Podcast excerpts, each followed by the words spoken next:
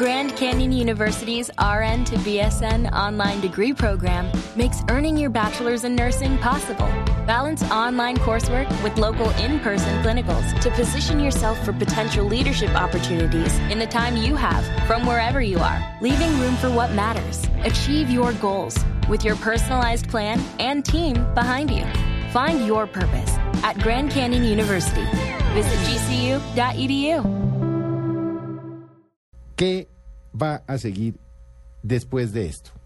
¿Después del tema o después de No, la- no, después de toda esta de toda esta cruzada de fanáticos y del procurador, para no decir del fanático procurador, en contra de las comunidades de, de- en contra de la comunidad LGTBI y las parejas del mismo sexo.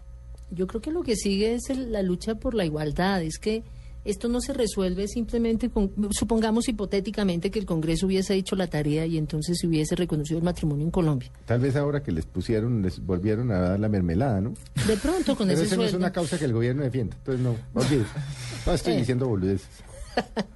Eh, lo, que, lo que sigue es un camino largo, porque el solo cambio de la ley no basta. Es muy importante, sin duda, es muy importante y genera seguridad jurídica, pero lo que viene después es una lucha de largo plazo, porque lo que hay que lograr es cambios culturales. Y eso es un problema que toma más tiempo, eso es una cosa que tiene otras dimensiones.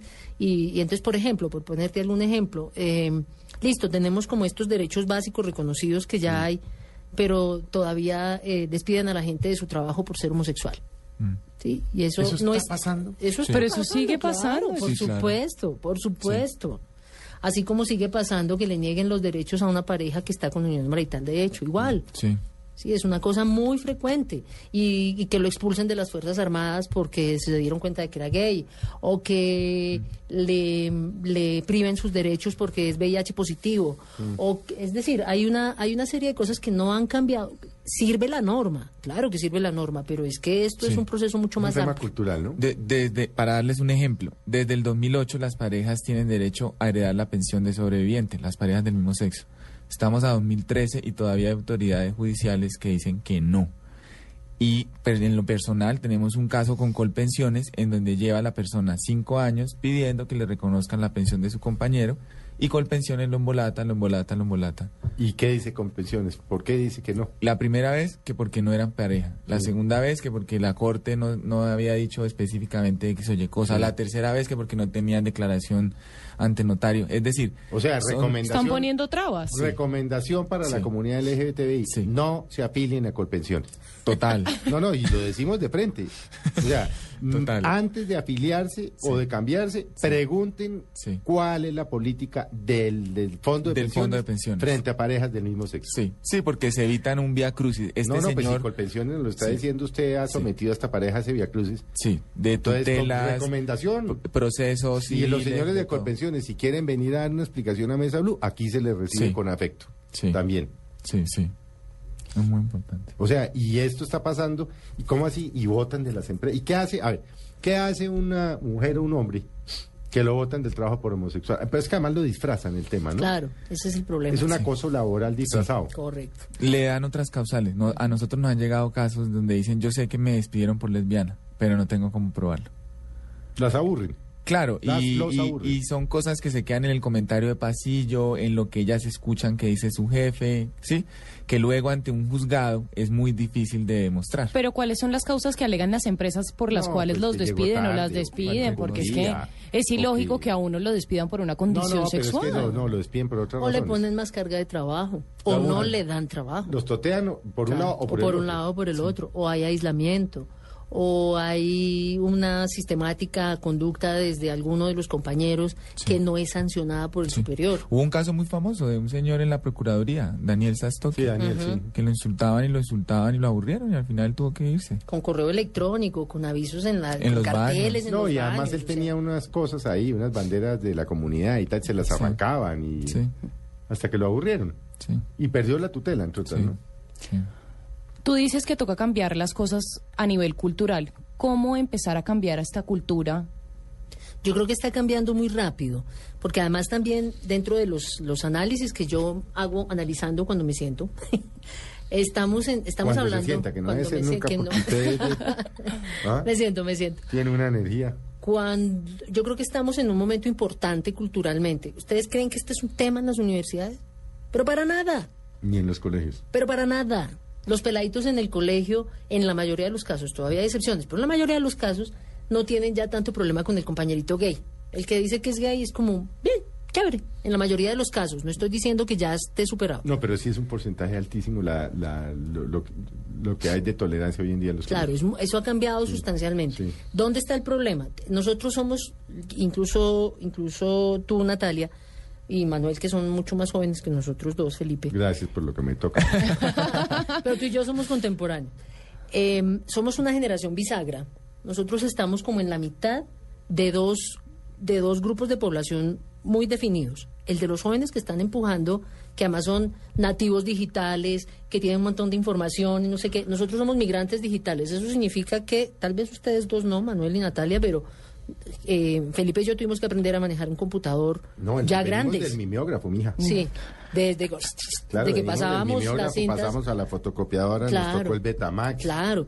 Sí. Y eso hace una diferencia importante. Y hay una generación que no es, no es, no tanto es por la edad, sino como por el conocimiento, que es un poco más eh, antigua que nosotros, que son realmente en donde están las dificultades, que es donde yo percibo que es más difícil todo el proceso Una y cosa que, que desafortunadamente son los que están en el poder, algunos, y por eso es que vienen de ahí tantas dificultades. Mm.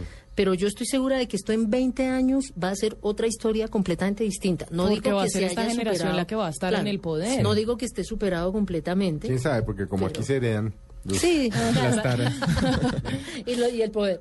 Mm. Eh, eso va a estar, eso va a ser un cambio significativo, sin duda. Vuelvo y digo, no digo que esté superado. Es Todavía se suicidan entonces, eh, adolescentes porque los presionan en el colegio, porque los presionan en la escuela, Perdón, o todavía. Porque los presionan sus padres. También, pero porque los- llegan al colegio y se los encuentran unos abusan sus padres por su condición de homosexual. Claro. Les pegan, Y los encierran, claro. o les los dicen, esclavizan. no le voy a dar apoyo económico. No, no, y se los Usted no estudia más, Sí. lo echo de la casa, etcétera. Todavía eso pasa, pero cada vez pasa menos.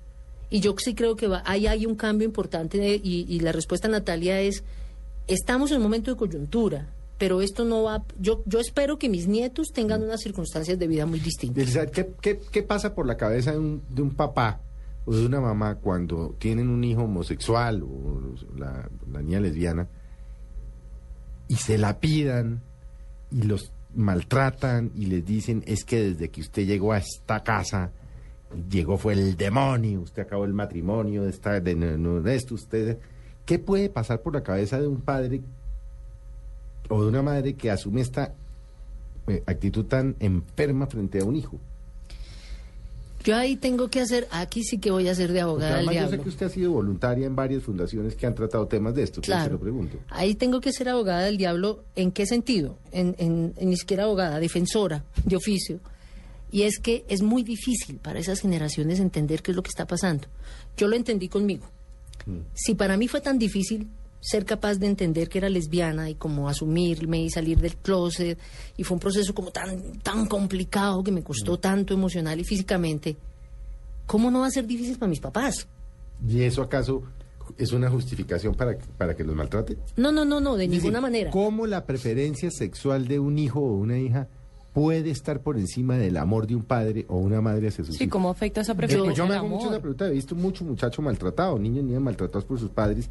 Yo me hago la pregunta y digo, ¿pero qué pasa por la cabeza de estos señores? Están enfermos. Pasa lo que te digo. Por un lado pasa el hecho de, de- de que no saben cómo manejar el tema, Sí. porque, ese tema, porque es un tema completamente novedoso, al que nunca se han aproximado.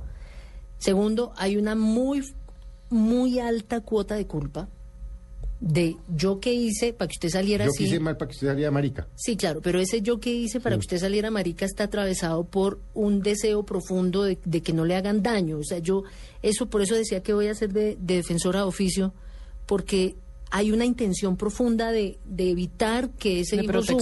sufra. Sí, como que no lo discriminen, Claro. que no le van a pregar sida, Claro. que no acabe por allá de... Porque todos matar. asumen, por ejemplo, en el O caso de los mujer. muchachos, claro, que van a acabar de peluqueras y Sí, qué horror, sí, este sí. muchacho va a acabar de peluquera y lo van a maltratar y lo van a no sé qué. Pero en vez de sentarse a entender el tema y hacerlo con afecto, lo que hacen es que los maltratan. Y Yo- ahí es donde yo de acuerdo, de Y ahí acuerdo. es donde yo me hago la reflexión, digo, pero que, que, a ver, si el hijo de uno, eh, eh, pongámoslo, obviamente no es comparable, porque no es una discapacidad. Sí. Pero entonces es exactamente lo mismo que le podría pasar a uno con el, con un hijo con síndrome de Down, ¿no? Sin que sean comparables, Sí, porque sí, lo sí, uno no es una discapacidad y la otra. Entonces, como tiene síndrome de Down, escondámoslo, que no salga, que no lo vean, que no, para que no lo toque la realidad, o lo sacamos adelante, lo metemos en el colegio, lo sacamos, lo llevamos donde el psicólogo, hacemos los ejercicios. No, estamos totalmente de acuerdo. Digamos, lo que pasa es que también creo que hay unos momentos en la respuesta. Y un primer momento de la respuesta de los papás que tienen un hijo homosexual Es la negación. es la negación. De pronto viene la rabia, No, el luego no, rechazo. de pronto no. Primero la negación y luego la emberracada. Ok. Luego la violencia, el rechazo, y si acaso entran en razón.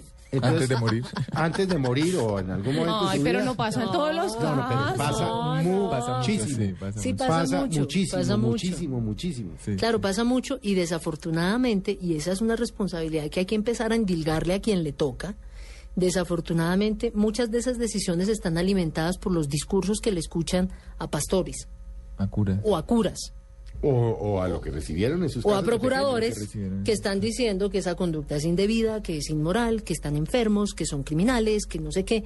Y esa, o sea, la gente en su en su ignorancia, porque eso ahí hay mucha ignorancia. No todos. No, no, obviamente uno no puede. En esto nada se No, puede no, no. No todos lo hacen por ignorancia. Hay unos porque que de verdad lo hacen porque son unos desgraciados, para dejarlo muy claro. Mm. O sea, que como papás o mamás son unos personajes nefastos. Porque si, si un papá o una mamá no puede entender y amar a su hijo como sea, entonces estamos en la olla. Sí, estamos en la olla.